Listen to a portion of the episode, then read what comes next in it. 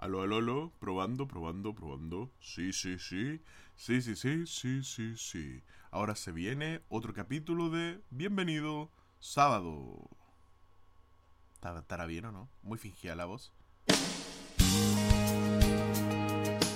Hola, hola amigos, ¿cómo están? Aquí estamos en otro capítulo de tu podcast preferido. Bienvenido sábado. Aquí estamos en viernes 30 de abril. Posiblemente a más de algunos le hayan pagado, así que estamos muy felices porque ese fue mi caso. Así que estoy feliz tirando la casa por la ventana con platita para celebrar el Día del Trabajador y para recibir el sábado, por supuesto. Así que estamos más que contentos, doblemente contentos y feliz porque aquí estamos comenzando ya nuestro programa número 13 de nuestra tercera temporada. No sé si va a ser el último de esta temporada, la verdad que siento que si paro no voy a volver a, retomar una cuarta temporada, así que mejor sigamos hasta que nos aburramos, creo yo. Oye, estamos re contentos de empezar ya este capítulo nuevo. Eh, disculpándome sí porque la semana pasada no hubo capítulo. Y es porque, bueno, muchos de ustedes saben que mi mamita está luchando contra el cáncer.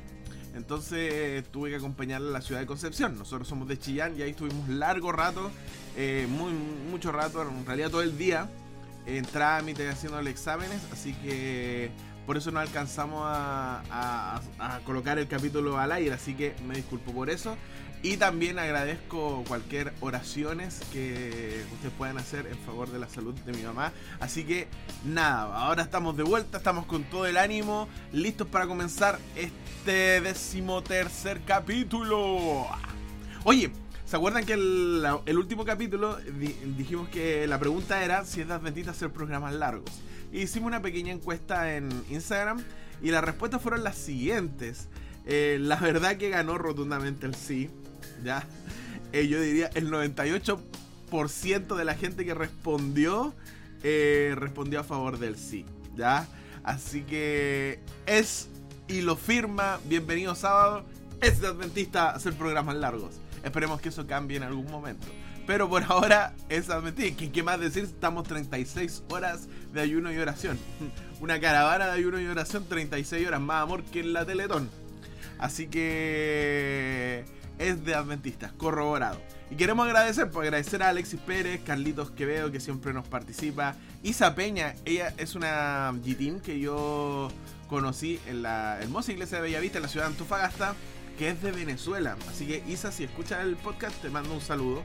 La Sole también votó que sí, el Benja votó que sí, la tía Angie votó que sí, así que un saludo para todos los que eh, votaron. Ica también votó que sí, eh, la señora de Monín.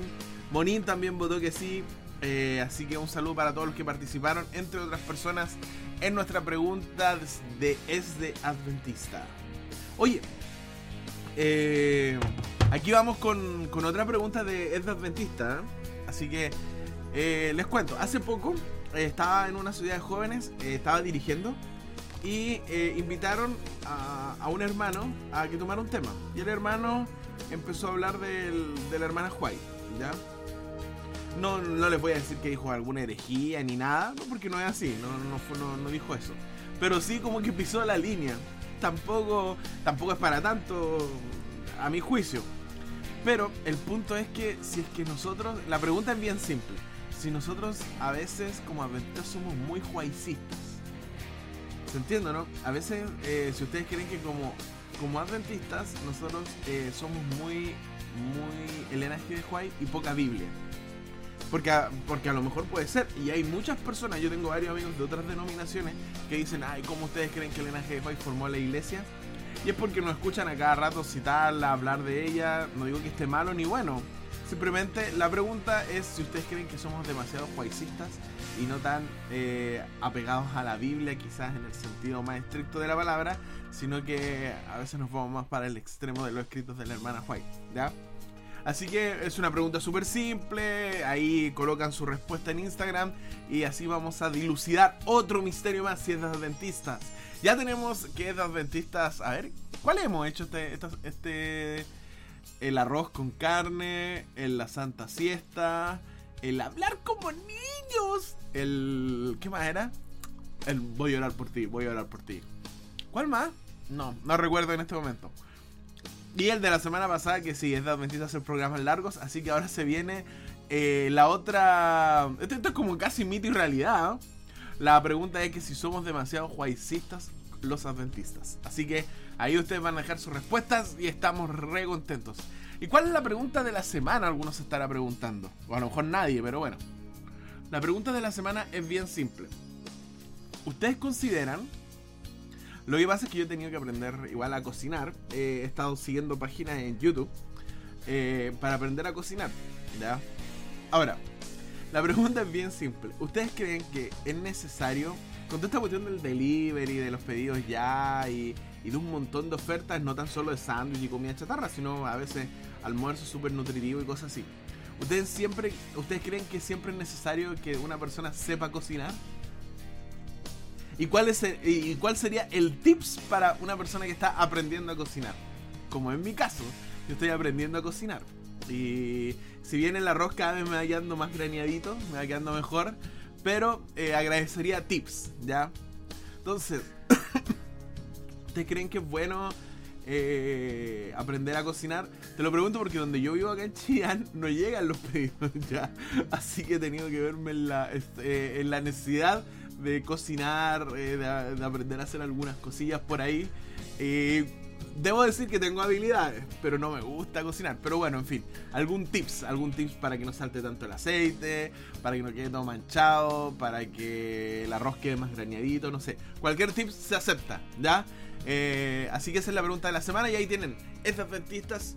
La pregunta de adventista es si somos realmente juaicistas o estamos en el justo medio, ahí en el punto medio, o realmente somos muy tirados para los escritos de la hermana White. Y la consulta de la semana o tips de la semana, ayudando a Roberto, le vamos a poner esta, esta sección, ayudando a Roberto. Eh, si, es, si es necesario aprender a cocinar y algún tips para cocinar mejor. ¿ya? Así que esa es la nueva sección de Bienvenidos Sábado, ayudando a Roberto. Oye, eh, estoy re contento porque mm, he podido conversar con varios amigos que, mm, que ya no hace algún tiempo no habíamos perdido contacto. Así que mm, quiero saludarlos, quiero saludar a Juan Pablo Espinosa, un amigo que conocí en la universidad, de hecho vivimos juntos, alcanzamos a vivir un par de meses juntos y he podido estar conversando con él, me ha, me ha, ayudado en, en, mis peripecias eh, por algo que estoy queriendo comprarme hace rato, me ha estado ayudando en eso. Así que un saludo Juan Pablo, si es que estás escuchando el podcast. Así que un saludo para ti. Eh, también un saludo eh, en forma muy especial a mi amiga Francis Abanto. Que mm, ahí nos comunicamos a veces. Eh, ella es la actual directora del grupo de alabanza que con el que yo participaba en la iglesia de Bellavista de Antofagasta. Eh, así que yo sé que igual es difícil. Así que un saludo y mucho ánimo y que sigan adelante muchachos. Oye, les tengo una sorpresa súper buena. Hoy día vamos, vamos rápido, rápido al punto nomás, rápido. Bueno, aparte de que hoy día vamos a cerrar la, la, la sección de temas, eh, cómo poder predicar o hacer un tema o una meditación, eh, hoy día les tengo una sorpresa. Y resulta que eh, hace un par de semanas atrás yo me encontré o me reencontré con mi profe que una vez me yo le digo profe, pero es Camila ella me enseñó a tocar piano. A tocar piano, mira. A tocar violín y viola. ¿Ya? Y muy buena profe. Eh, entonces ellos, eh, ella y su esposo, Sebastián Nacitiki, eh, están viviendo acá y nos, y nos, reencontramos por ahí, nos juntamos un sábado, hicimos un poco de música, salió la oportunidad después de, de que ellos le pidieron dos alabanzas, porque ellos son tremendos músicos, la verdad, adoradores de corazón al Señor y aparte colocan los dones que sin duda Dios le dio al servicio de Él. Eh, a ellos les pidieron dos alabanzas. Entonces salió la, la idea de poder grabar eh, estas esta alabanzas. Eh, porque yo no podía estar. Oye, de paso, de paso aquí hago un paréntesis. De paso, eh, mañana voy, estoy de invitado a la iglesia de Salamanca. Carlitos Quevedo me invitó a tomar un tema en el culto joven. Así que si, ustedes quieren acompañarnos ahí en la iglesia de Salamanca, ahí el, el los, eh, los radioescuchas de Bienvenido Sábado, los podqueros de Bienvenido Sábado quieren ahí presentarse en patote en la iglesia de Salamanca, me piden el link nomás y ahí estamos, hacemos presencia todo bienvenido sábado ahí en la iglesia de nuestro hermano Carlitos Quevedo y Alexandra que seguramente nos van a recibir con las manos abiertas. Ya, cierre paréntesis.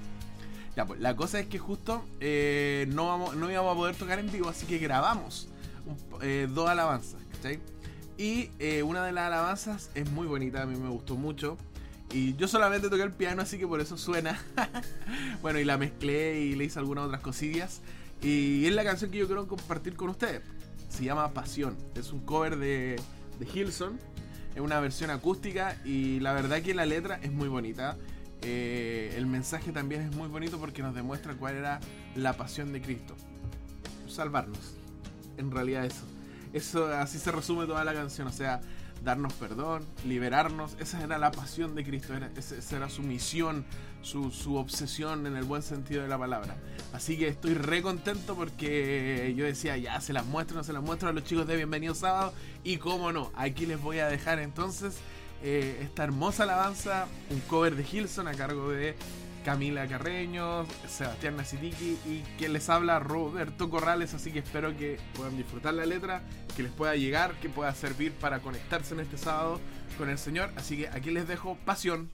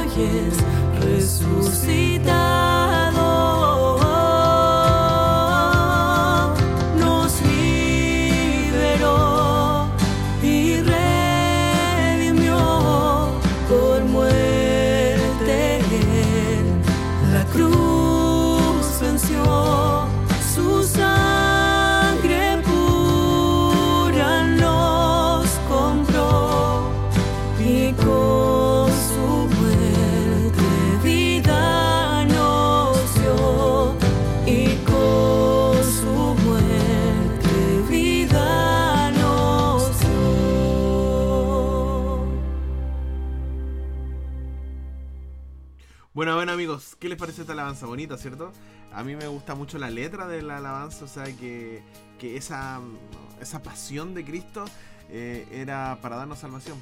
Que por su muerte, como dice la canción, vida nos dio. Así que espero que le haya gustado esta, sorpresa, esta sorpresita. Eh, esto está recién salido del horno, ni siquiera sale del horno todavía. Así que la exclusiva para amigos de. para mis amigos de Bienvenido Sábado.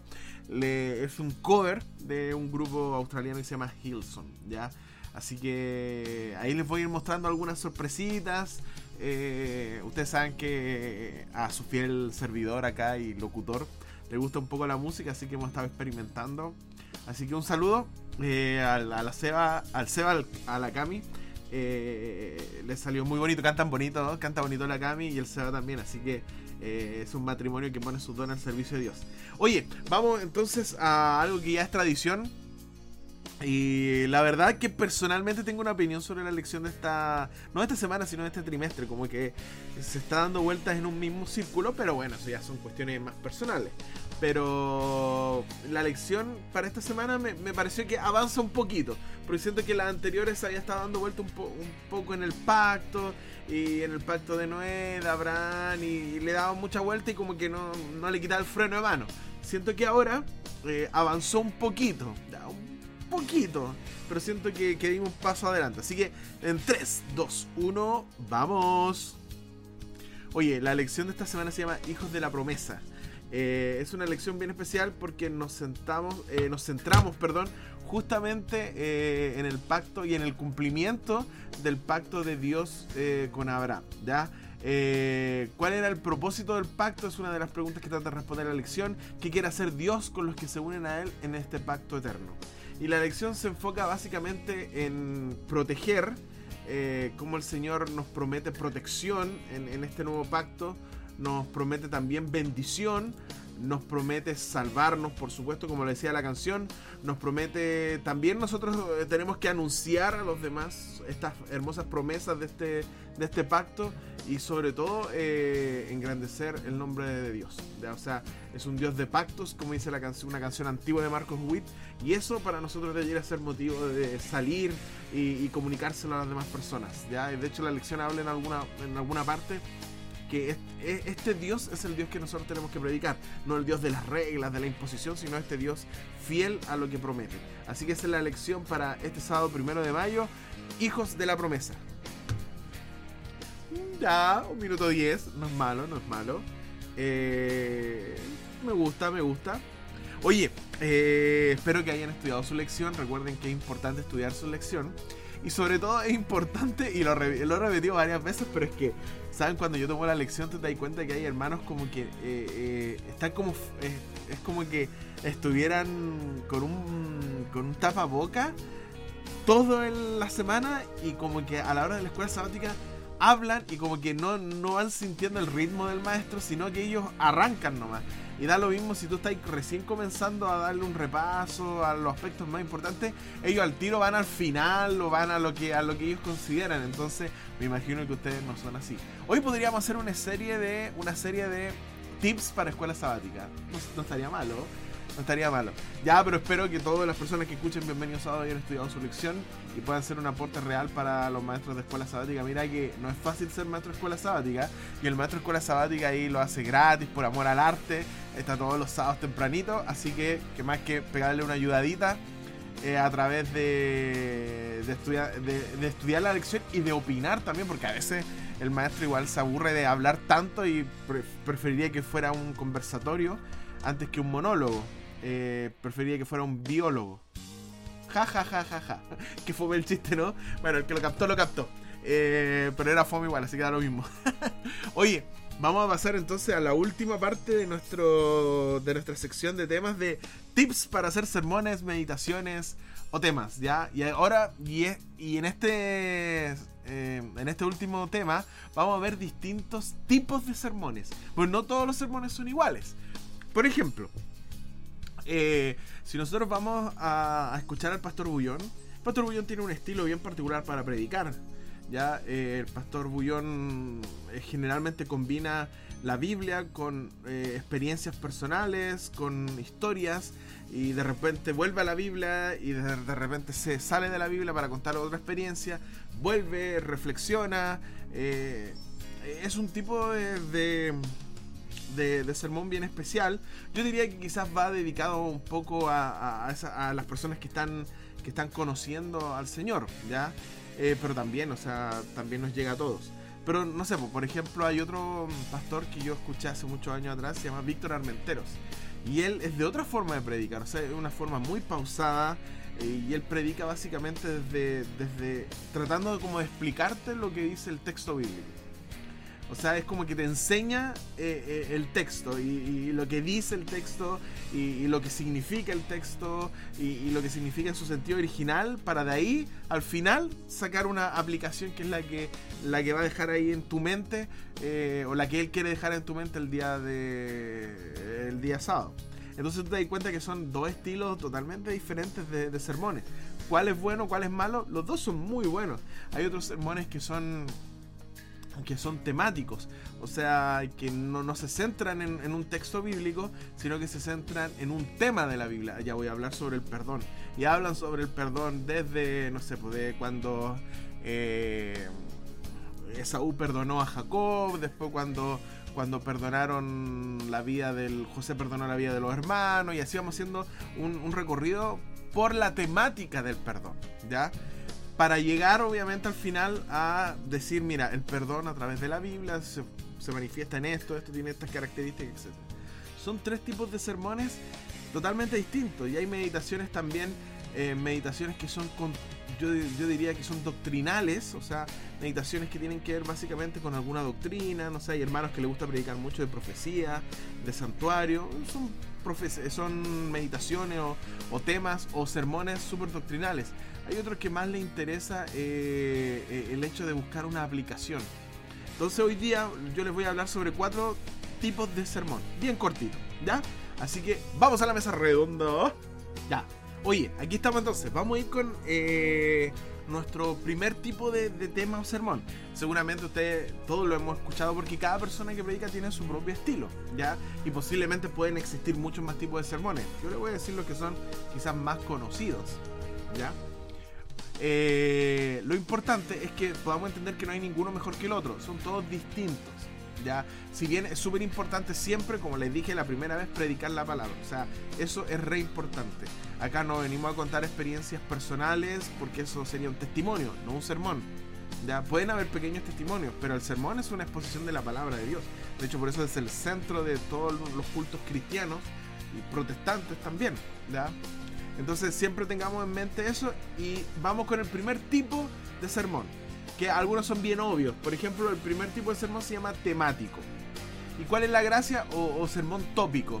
Eh, ¿Cuál es la gracia? Es que el sermón temático expone un tema, tan simple como eso, o un tópico. Por ejemplo, la oración. Vamos a hablar sobre la oración, entonces nos vamos a distintos pasajes de la Biblia, no estamos limitados a un texto sino que nos vamos por, por distintas partes de la Biblia eh, buscando eh, explicación sobre este tema, que es la oración. Ahora, ¿cuáles son los puntos a favor de este tipo de, de sermón que, que, nos ayudan a entender quizá un tema más práctico? Es una cuestión más práctica y es súper útil porque a veces queremos hablar sobre el perdón, sobre la oración, la salvación. Entonces es genial eh, poder entender, y sobre todo para las personas que recién están conociendo al Señor, entender que este tema está inmerso en toda la Biblia. ¿cachai? Por ejemplo, la oración no es una cuestión que dijo el Señor eh, en el Evangelio cuando habla sobre la oración modelo. No, no, no, la oración existe desde siempre. O sea que hay personas que oraban Ana cuando oró en el Antiguo Testamento y la oración que, que nosotros vamos a hacer cuando estemos en el cielo y hay muchas oraciones, ¿cachai? Entonces, eso es lo bueno de, este sermón temático o tópico, o sea que nos muestra eh, un tema, pero entendido casi en, toda la Biblia. Y eso es súper súper positivo. Lo negativo es que uno anda de aquí para allá. Por ejemplo, ya, la oración. Eh, vamos a ir a Génesis tanto, ya vaya a Génesis. Después vamos a ir a Segunda Crónica y vaya a Segunda Crónica. Después vaya. Entonces está ahí como de ahí para allá. Entonces la gente en algún momento se aburre se aburre de andar ahí para allá y después dice, eh, pucha, ya hablamos de la oración. Pero, ¿qué aprendí? ¿Por qué? Porque iba de un lado para otro, de un lado para otro, ¿ya? Ese es como un punto negativo. Pero vuelvo a repetir, no existen sermones, ningún tipo de sermón más malo que otro, ¿ya? Pero ese es el aspecto negativo y ya les comenté el aspecto positivo, ¿ya? es el sermón tópico temático. Vamos al, al sermón textual, ¿ya? ¿Cuál es el, sermón textual? Eh, se basa básicamente en una perícopa. Ah, me puse como técnico. Eh, se basa en una porción de la escritura. Por ejemplo, San Juan 14 del 1 al 6. Entonces, nuestro objetivo es que nosotros vamos a estudiar en Juan 14 del 1 al 6 ese texto. Y vamos a descubrir lo que ese texto tiene para nosotros, lo que esa porción de la escritura tiene para nosotros. Y seguramente vamos a explicarlo, vamos a hablar sobre el contexto que Jesús eh, le había dicho a, sus discípulos que, que, venían tiempos difíciles. Entonces los discípulos se preocuparon porque porque pucha ellos pensaban que iban a que iba todo a ser de aquí viento en popa, el maestro iba a tomar control sobre el, imperio romano y, iba a hacer a los judíos libres, pero ahora dice que no, que lo van a crucificar. Entonces el Señor al darse cuenta de eso le dice, no se turbe vuestro corazón, creéis en Dios, también creer en mí, y aunque no parezca que yo vaya a cumplir sus expectativas, mi misión va mucho más allá de eso, le está diciendo. Entonces, fíjate cómo el, sermón textual se centra solamente en, lo que tú en lo que, lo que tú vas a estudiar. En este caso, Juan 14 del 1 al 6. Y puede ser que salgamos en algún momento a otro capítulo, a otro, otro texto bíblico, pero solamente para, para quizás comprobar o darle más fuerza al texto. Pero nuestro objetivo está ahí. Y por ende, eh, lo genial o lo, positivo de este tipo de sermones es que tú vas a entender esa porción de la escritura. Vas a entender por qué Cristo la dijo, por qué conversó con los discípulos de esa manera, por qué los discípulos también le respondieron de esa manera, por qué, por Juan lo expone y por qué no lo exponen otras personas. Eh, no, no sale en Mateo, no sale en Marco, no sale en Lucas, solo sale en Juan esa expresión, ¿por qué? Entonces tú sales con, lo positivo es que sales con la idea de que aprendiste algo. ¿Ya? ¿Cuál es lo complicado? ¿O cuál es el, punto peligroso, por decirlo así? Es que al tratar de explicar y, tratar de entender un poco este texto, a veces caemos en una especie de academicismo. O sea, es muy académico, muy intelectual y, la gente tampoco le gusta eso. A los hermanos tampoco le gusta eso cuando un hermano llega y, trata de, mira, en esta perícopa el griego dice esto, eh, dice esto otro. Hay hermanos que no le gusta eso, ¿ya? Porque consideran, mira, este tipo se cree superior a nosotros. Entonces hay que tener cuidado en que lo que vayamos a explicar del texto sea lo necesario y explicarlo en palabras que, que, sean adecuadas. Tampoco que hablen de una falta de, de, humildad por parte de la persona. Yo diría que ese es como el peligro. No sé si es un punto negativo, pero es como un peligro. Ahora, vamos a pasar al tercer tipo de sermón, que es el sermón expositivo. ¿ya? El sermón expositivo es un comentario, es una interpretación. Presenta los detalles del texto, ¿ya? pero también presenta una apreciación personal sobre el texto. Ya, en el sermón, eh, alguien me puede preguntar, pero oye Roberto, ¿cuál es la diferencia entre el sermón textual? Es que en el sermón textual nosotros no, no hacemos interpretación. Nosotros sacamos a la luz lo que el texto dice. Pero en el sermón expositivo nosotros estamos exponiendo una idea, una interpretación, ¿ya? Y, a través de la Biblia nosotros vamos presentando los detalles de por qué llegamos a eso. O sea, imagínate que nosotros podemos ir al Salmo 23 y titular el tema El Pastor Perfecto. El texto no habla del pastor perfecto. No dice que, el pastor es perfecto. Esa es, esa es mi interpretación del texto. Ahora, ¿por qué? Bueno, porque dice que eh, el Señor nos va a dar provisión, nos va a dar alimento, nos va a hacer descansar, nos va a dar paz, nos va a restaurar, nos va a, dar confianza. Entonces para mí es el pastor perfecto. Pero el texto me dice que Jehová es mi pastor, nada me faltará. Yo al estudiar ese texto eh, interpreto y digo, ¿sabes qué? El Señor Jehová es el pastor perfecto. ¿Se entiende, cierto? Entonces, fíjate la, diferencia entre el sermón expositivo, que yo creo que es el más común. El más común dentro de la iglesia. Todos a veces queremos compartir algo que nos llamó la, poderosamente la atención de algo que leímos en la Biblia o algún versículo o algún texto y, lo compartimos con los hermanos. Eso ya es un sermón expositivo. ¿Ya? ¿Se entiende, cierto? Eh, bueno, de ahí vienen otro tipo de sermones que no vamos a conversar al respecto y ando como práctico. ando como práctico. De paso se puso a llover aquí en la ciudad de Chillán. Eh, radio Bienvenido Sábado informa. Eh, está lloviendo, así que abrigarse. Y hacer sopa y pillas. Volviendo al tema. Eh, la verdad que si tú me, ustedes me preguntan cuál tipo de sermón es el, es el más indicado, yo volvería al inicio, al decir que es el sermón que, que, tú sientes que el Señor te está revelando. Da lo mismo si es positivo, temático o no lo sé. Eh, cualquier tipo de sermón es el que, te está revelando. ¿ya? Ahora, hay dos cosas que yo quería comentar con ustedes para terminar. Y que son como. Una es una anécdota y la otra es una apreciación personal. ¿ya? La primera anécdota. Eh, es súper importante que nosotros tengamos siempre todo pensado y una estructura y tengamos algo para comunicar a los hermanos.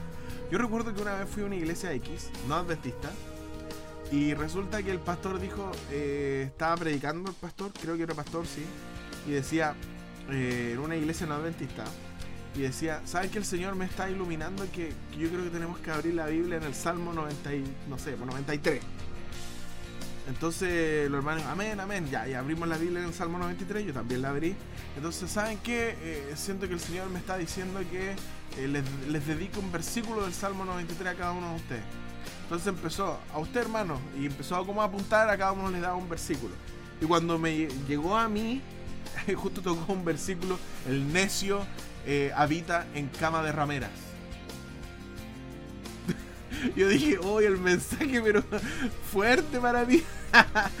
o sea, imagínate, ¿cachai? O sea, ahora con todo el respeto que yo le tengo a, a, toda la iglesia, eh, es tragicómico que te digan eso, porque igual hay una, hay no sé, una relación bien rara en torno a que alguien esté predicando y, y yo no niego que el Señor le hable pero es raro que, te toque justo ese versículo y para él esa es la palabra de Dios. Y de hecho, él, él como que se dio cuenta que dijo, chuta, un poco fuerte el versículo. Hermano, interprételo con los ojos del corazón, me dijo. Le dije, ¿será? Amén. Amén. Así que, ojo con eso. ¿Por, qué te lo menciono? Porque a veces caímos en eso. Caemos en... Caímos, dije. Caemos en, en a veces como improvisar un poco. Estamos adelante, tenemos una estructura mental y por la emoción, porque vemos que a lo mejor alguien está durmiendo o haciendo otra cosa, queremos salirnos del tema. Y a veces nos salimos del tema y eso hace que nuestro tema de repente pierda el norte o se extienda mucho más de la cuenta o después no sepamos cómo volver al tema y se abre y se abre porque estamos sintiendo la, la tentación de irnos. Así que cuando tú estés predicando y sientas esa cuestión de, de como abrirte un poco o salirte un poco del tema, escucha siempre esta canción. Tentado no cedas, aplica al final. Ya, o sea, no cedas a la tentación de salirte del tema ni decir nada que esté fuera de lo que tú mismo ya planificaste. Y lo otro, que es interesante, que hay que tener cuidado. Porque estamos cayendo en una, en una en un estilo bien particular de predicar. No, no lo he visto tanto en la iglesia, pero sí está de moda en, el cristianismo en general, no en el adventismo, que es el hecho de confundir una predicación que el centro es exponer la palabra de la manera adecuada, ¿cachai? Para una iglesia, para, para el contexto que sea. Pero una cosa es eso y la otra es ser casi un coaching positivo. Cuando me refiero a coaching positivo, me estoy yo conozco a alguien que hace coaching eh, cristiano, pero él siempre tiene la Biblia de por medio. Ahora, ¿a qué me refiero con este tipo de, de, idea? Que hay muchos sermones que son básicamente como clases positivas, anímate, eh, todo te está guiando y, decláralo hoy, todo va a ser hermoso, todo va a ser bueno. Ojo con ese tipo de mensajes porque porque no, tampoco no es bíblico. No es bíblico. Nosotros no estamos para hacer una clase de. No, es cuando subamos una charla motivacional. Porque a veces caemos en una charla motivacional muy poco de Biblia y, no, y decláralo, y siente, y tú vas a cambiar este mundo. Y, al final tú te vas y, y, sientes que la Biblia no, no la llevaste de adorno. Eso se da mucho en las iglesias contemporáneas actuales No en todas, por supuesto, hay, hay sermones, eh, hay pastores que combinan estas dos cosas. Yo creo que ese, ese es el ideal. Ya eh, se me viene a la mente el pastor de Elevation Worship, que a mí me gusta mucho, por esa forma que tiene de combinar ambas cosas, de cómo sacar de la Biblia consejos para mejorar tu vida. Eso lo encuentro, lo encuentro como el ideal, ¿ya? Pero por otro lado, también he escuchado otro tipo de pastores que es casi una charla positiva, que no digo que esté mal, pero cuando tú estás predicando, tienes que predicar la palabra de Dios. ¿ya? Vuelvo a repetir, no te estoy diciendo que eh, hay un lenguaje establecido ni una forma, no. Predica la palabra de Dios en la forma en que más, más te acomoda. ¿Ya? Y siempre tengan presente el contexto. Bueno, espero que les haya gustado estos tips. Eh, fueron cuatro o tres capítulos donde hablamos sobre algunos pequeños tips para poder predicar, hacer sermones, meditaciones, etc. ¿Ya?